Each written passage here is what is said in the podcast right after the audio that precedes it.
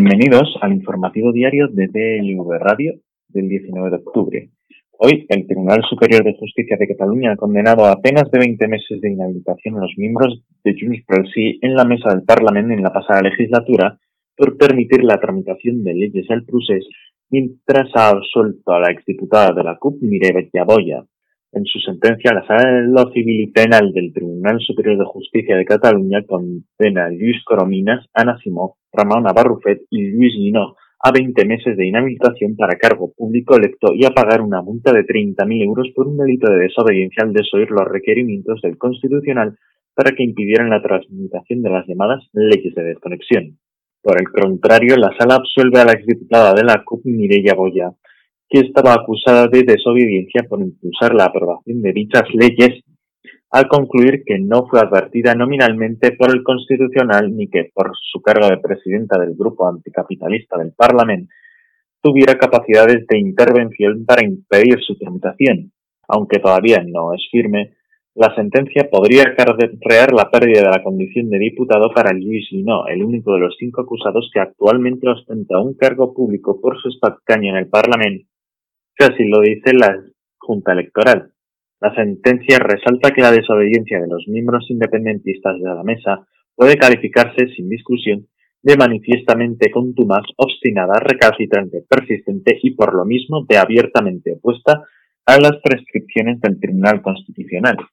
Para los magistrados, los condenados desobedecieron al Constitucional al admitir a trámite iniciativas parlamentarias con las que se pretendía a las claras desarrollar la declaración de ruptura del 9 de noviembre, culminando con las leyes de referéndum y transitoriedad jurídicas aprobadas los días 6 y 7 de septiembre en el Parlamento, mediante la convocatoria de un referéndum ilegal y el advenimiento de un nuevo Estado en forma de república.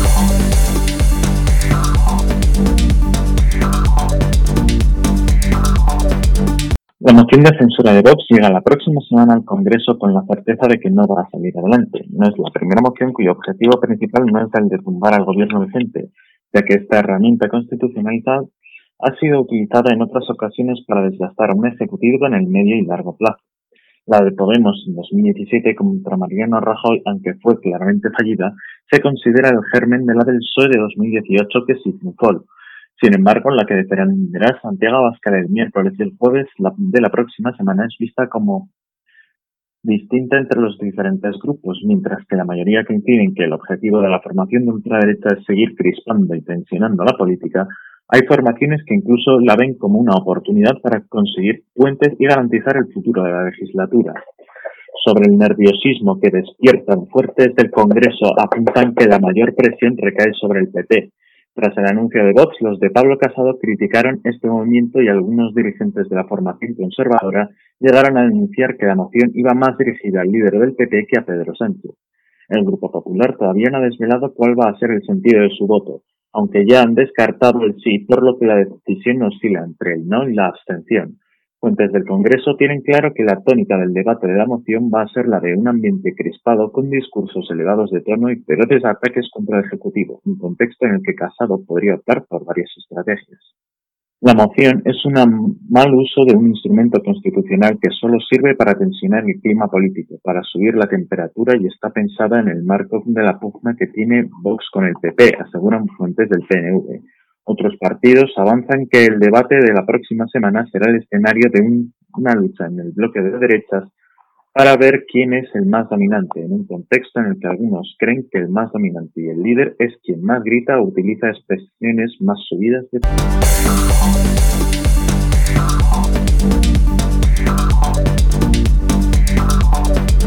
Rodeado de espuma, mangueras y trapos, Tarek Abu, nombre ficticio, había perdido ya la cuenta de los coches que había limpiado y los que tenía por delante. Llegaba a limpiar hasta 30 automóviles al día. Al llegar la noche no tenía fuerzas para nada. Recuerda, este joven egipcio publicó una semana después de ser liberado se encontraba limpiando un vehículo todoterreno cuando los agentes de la Unidad contra las Redes de Inmigración Ilegal y Falsedades Documentales, la OCRIF, de la Jefatura Superior de Policía de Melilla, se personaron junto a miembros de la Inspección de Trabajo en el lavadero de coches en el que trabajaba jornadas de hasta 12 horas diarias por 10 euros al día, unos 250 euros mensuales sin contrato. Tarek es uno de los siete ciudadanos extranjeros que estaban empleados de forma irregular en estas instalaciones ubicadas en un polígono a las afueras de la ciudad autónoma de Melilla. Este joven es que no llega a la treintena lleva menos de un mes trabajando en este lavadero de coches junto a otros cuatro compatriotas, todos ellos solicitantes de asilo y uno de ellos menor de edad del Centro de Estancia Temporal de Inmigrantes y dos ciudadanos marroquíes acogidos en la Plaza de Todos de Merilla tras quedarse atrapados en la ciudad por el cierre de la frontera. Acepté el trabajo porque no tenía otra cosa, dejé atrás mi familia para encontrar un futuro mejor para todos y hasta ahora han sido ellos los que me han enviado dinero y no al revés, como debería ser, dice cabizbajo apoyado en un muro próximo al CETI. No me imaginaba que me iba a estar así en España, pensaba que me ayudarían, añade. El atestado policial apunta que los responsables del lavadero de coches se aprovechaban de la extrema situación de necesidad de personal y económica de estas personas, por lo que las jornadas laborales que les imponían eran de 12 horas diarias de lunes a sábado con un descanso de 15 minutos para comer. Todo ello por unos 250 euros al mes, según manifestaron Tarek y sus compañeros a los agentes de policía. La rutina de Tarek durante las semanas que pasó trabajando en el lavadero de coches combinaba el ritmo frenético que le imponían sus superiores y las amenazas de impago o despidos si no cumplía con las exigencias. Desayunaba temprano en el CETI para estar en el polígono a primera hora de la mañana. Los gritos llegaban al mediodía porque con 15 minutos de descanso no tenía tiempo para volver al CETI, comer y regresar al lavadero. Describes mientras se ajusta la mascarilla debajo de su gorro. Había días que me quedaba sin comer, por lo que trataba de irme antes para no perderme la cena, que en el CETIS la sirven a las 8 de la tarde. Algún día me quedé sin cenar por la que la cocina ya había cerrado cuando llegué. Las amenazas también eran habituales cuando alguno de los empleados solicitaba ir al servicio. Nos amenazaba con no pagarnos si parábamos para ir al baño. El informe policial recoge que las víctimas habitaban y pernoctaban en el interior del lavadero en condiciones higiénico-sanitarias lamentables, sin la ventilación adecuada y sin lugar para el aseo personal, encerrándose en su interior al acabar la jornada laboral y abriendo a la mañana siguiente cuando alguno de los responsables del negocio llegaba a las instalaciones.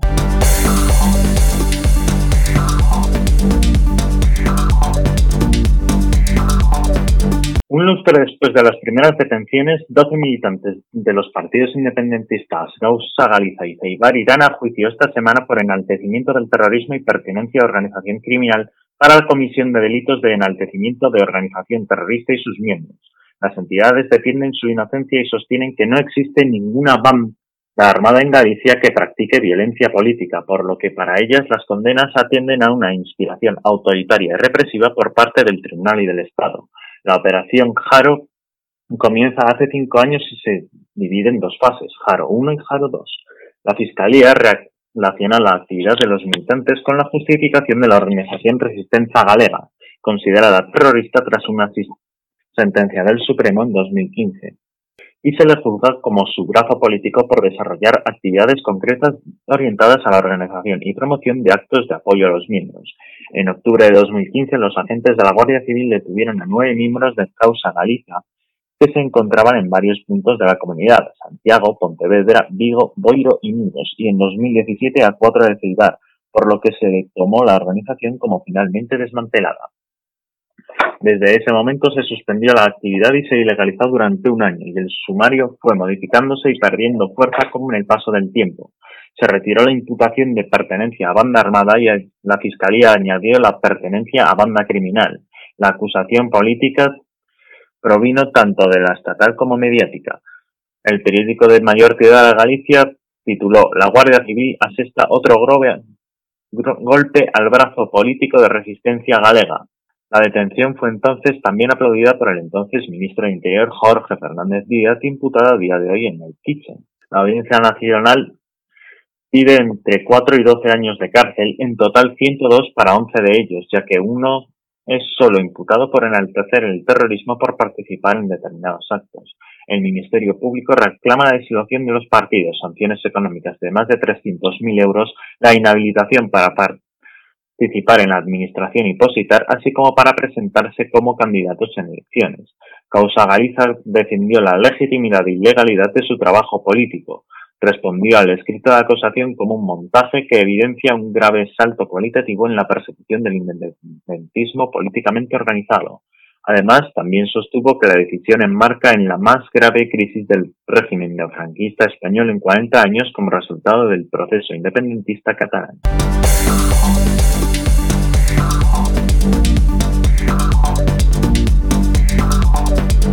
La puesta en marcha esta semana en plena negociación del presupuesto para el año que viene de un teléfono llamado de violencia intrafamiliar pactado por Vox, PP y Ciudadanos y destinado a atender una problemática de la que la Junta de Andalucía ya se ocupaba mediante líneas de atención a menores y personas mayores y otras víctimas de violencia, ha vuelto a poner sobre el tapete del debate social sobre la ausencia o no de políticas feministas en el primer gobierno no socialista en la historia de la autonomía. Se trata de un ejecutivo de PP y Ciudadanos que necesita para dar cualquier cosa la relevancia de los apoyos de Vox, un partido inmerso en una cruzada antifeminista, cuyo mensaje poco a poco va calando y que por momentos ahoga e visibiliza el trabajo que hace el Instituto Andaluz de la Mujer y que sigue en marcha adaptando a los tiempos de la pandemia. La ultraderecha hasta el momento no le ha pedido ni sillones ni grandes inversiones al gobierno andaluz. Ha trabajado en el terreno simbólico para ir poco a poco distribuyendo su ideario y uno de los campos en los que Vox ha decidido dar la batalla es el de la igualdad y el de la violencia machista, con advertencias de diverso tenor incluidas a la consejera de Igualdad Rocío Ruiz de Ciudadanos. En el año y nueve meses que Ruiz lleva en el cargo, de su departamento depende el Instituto Andaluz de la Mujer, que ha sido uno de los buques insignia de las políticas feministas en Andalucía y uno de los objetivos en el punto de mira de Vox desde que arrancó la legislatura, ha tratado de mantener la carga feminista en sus discursos y en su trabajo, pero se ha tenido que comer algunos sapos relevantes y no ha recibido también en determinados momentos el respaldo de otros miembros del gobierno. El presupuesto del Instituto Andaluz de la Mujer, que asciende a 44 millones de euros, se recortó este año en al menos 1,8 para, según el gobierno, destinarlos a otros gastos y poder hacer frente a la expansión del virus. Esto ha tenido algunas consecuencias a la hora de hacer política feminista. A finales del año pasado, la intervención de la Junta frenó ayudas a más de 200 proyectos feministas y de lucha contra la violencia de género, lo que causó un incendio de importancia en el asociacionismo feminista. Esto es un asunto que casi un año después la Consejería no ha arreglado del todo ni pinta de que logre arreglarlos al menos este año. Así, para el 2020, dos de subvenciones, las destinadas a asociaciones y federaciones para el fomento de la participación social de las mujeres y las que iban destinadas a la promoción de la igualdad de género y la prevención de la violencia contra las mujeres, que ascendían a casi dos millones de euros cada año, parece que no se vayan a dar si se atiende a la memoria económica que acompaña al proyecto de orden en el que trabaja Igualdad, cuyo borrador se publicó el pasado 2 de octubre en el Boletín de la Junta de Andalucía. En esa memoria económica, firmada el pasado 2 de septiembre por el jefe del Servicio de Gestión Económica y Presupuestaria, a la que ha tenido acceso el diario público, se puede leer que la orden no tendrá incidencia económica en el ejercicio 2020, es decir, no habrá esas subvenciones este año.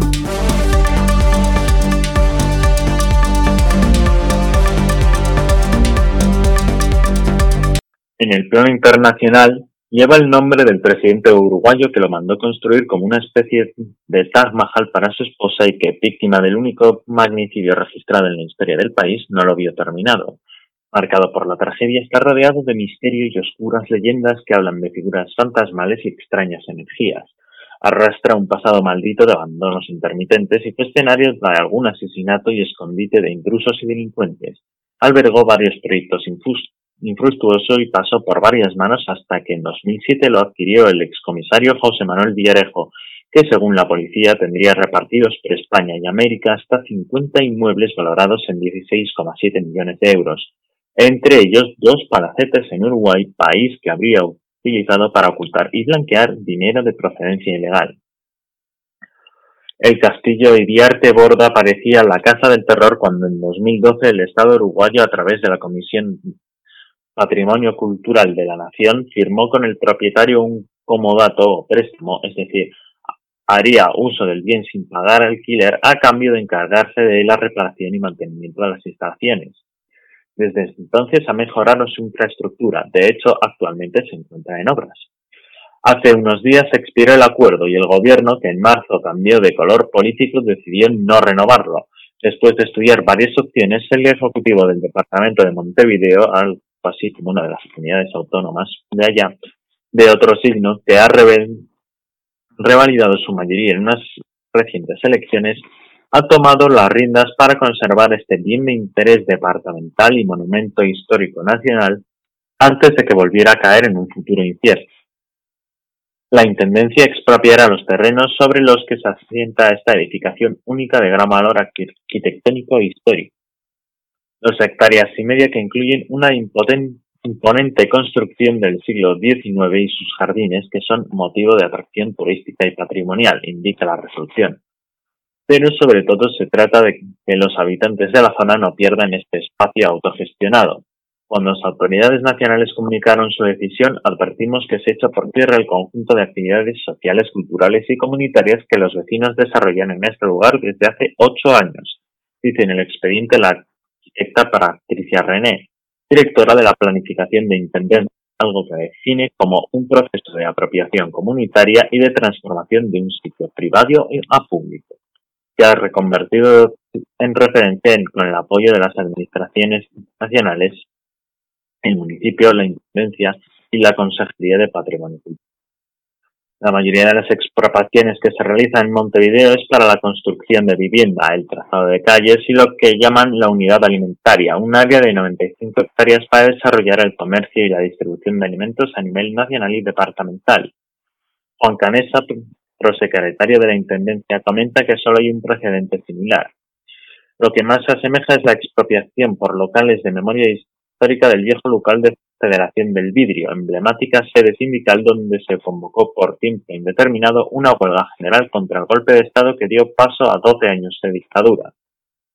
Desde entonces, lugar de ensayo de la conocida murga, similar a, las tigricotas de Cádiz, Diablos Verdes, que recientemente se tomaron medidas para recuperar este espacio para la barriada y el movimiento popular y convertirlo en un centro sociocultural.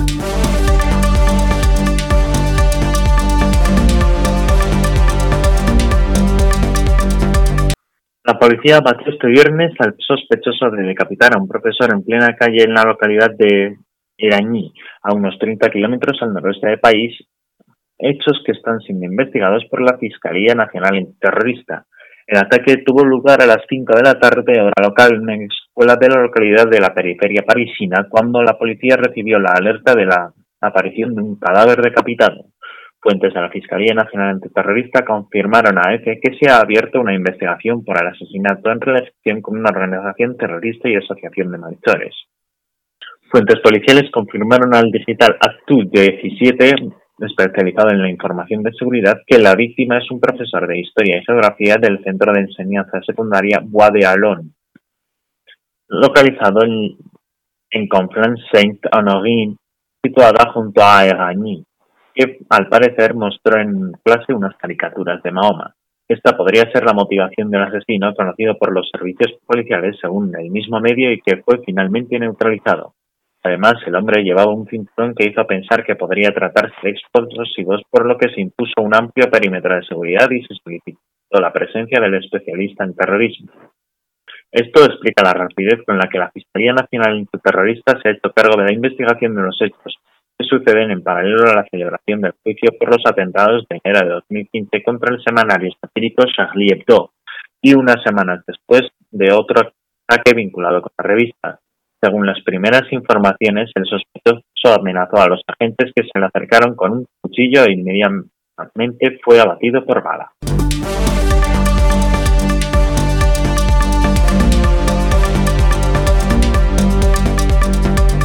Un gato de unos 37 metros de largo reposando sobre una colina arenosa es la nueva figura que los arqueólogos del Ministerio de Cultura peruano han encontrado en la Pampa de Nazca, hogar de los famosos geoglifos, figuras dibujadas en laderas de cerros o en usando la técnica de adición de piedras con tonalidades oscuras de origen volcánico a materia de mosquito, que forman parte del listado de Patrimonio Mundial de la UNESCO desde 1994. El felino fue labrado en las laderas de una colina en mitad de la región del desierto de Nazca unos 200 años antes de nuestra era, mucho antes de la aparición de las célebres figuras como el mono, la araña o el pájaro, que hacen de la zona uno de los lugares con mayor interés arqueológico de Perú y permaneció oculto por casi 2.000 años a escasos metros de la Panamericana, la principal autovía que recorre de norte a sur todo el país. El hallazgo se produjo, según ha explicado el arqueólogo Johnny Isla, responsable del sistema del Parque Arqueológico Nazca Palpa, cuando las autoridades han decidido mejorar el acceso al principal mirador natural que permite a los visitantes contemplar desde tierra parte de las gigantescas figuras que dominan el paisaje de la zona. Desde el Ministerio de Cultura nos dimos cuenta de que el acceso al mirador, de hecho, transcurría sobre un geoglifo, y nos planteamos cambiarnos, pues no es posible que se promoviera el acceso dañado al patrimonio. Otro tema es que el ascenso era complicado y queríamos facilitar un paso más seguro, y en ese proceso nos percatamos que en esa ladera había trazos que no eran de ninguna manera naturales. Llama la atención que todavía se puedan identificar figuras nuevas, pues sabemos que hay otras que se pueden encontrar. En los últimos años, el uso de drones, que sobre todo nos permiten tomar imágenes en las laderas de las colinas, nos hace posible eso, ha indicado el arqueólogo. El hallazgo principal se produjo a inicios de este año, pero debido al parón de las actividades en el país a causa del virus, los trabajos de campo no se determinar hasta ahora relevando la figura de un animal que mira al frente y se siente de costado, trazando con líneas de unos 30 centímetros de grosor.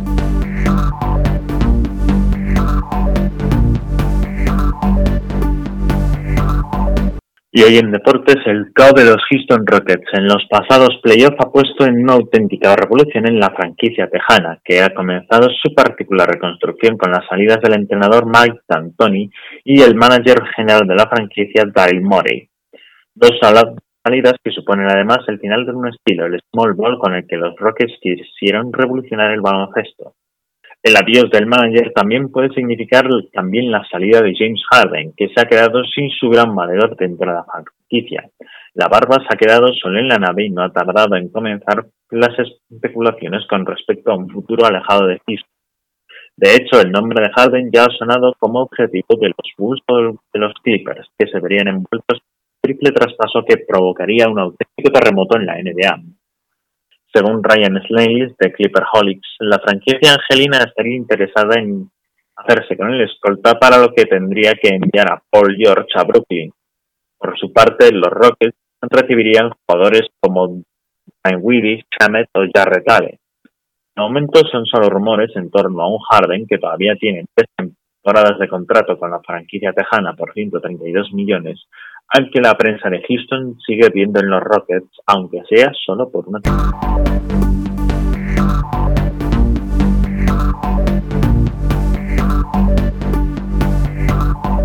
Y en la previsión meteorológica, frente Atlántico, el día anterior entrada por el oeste peninsular, lentamente hacia el este, dando ciertos nuevos puestos cubiertos y puentes de una buena parte de la península, son poco probables en el área mediterránea oriental, no esperándose en el sudeste peninsular ni Baleares. Las precipitaciones serán localmente fuertes o persistentes y acompañadas de tormentas en amplias zonas del sur de Galicia, oeste de la meseta sin destacar zonas aledañas. En el entorno del oeste del sistema central pueden ser especialmente copiosas. Se espera que el frente también afecte al oeste de Canarias, con precipitaciones que podrían ir acompañadas de tormenta en el oeste del archipiélago, sin destacar que lleguen a, ser puntualmente fuertes en La Palma. Probables calimas en Melilla, Baleares y sudeste peninsular. Las temperaturas aumentarán en el área mediterránea y Canarias orientales, mientras que descenderán el resto de la península de manera en la meseta norte y Extremadura suben en casi todo el país, aumento localmente notable en el interior peninsular. El viento componente sur en todo el país, fuerte con intervalos de fuerte en todas las cordilleras. El oeste de Galicia, Cantábrico Oriental, Valle del Ebro y del Golfo de Cádiz. En Canarias soplará del suroeste con intervalos de intensidad fuerte en las islas occidentales girando a nordeste final. Serán flojos en el oeste peninsular, esperan rachas muy fuertes en amplias zonas del extremo norte del oeste peninsular y Canarias occidentales, especialmente en cumbres y sistemas montañosos. Y así, con el informativo diario del DL del 19 Les esperamos.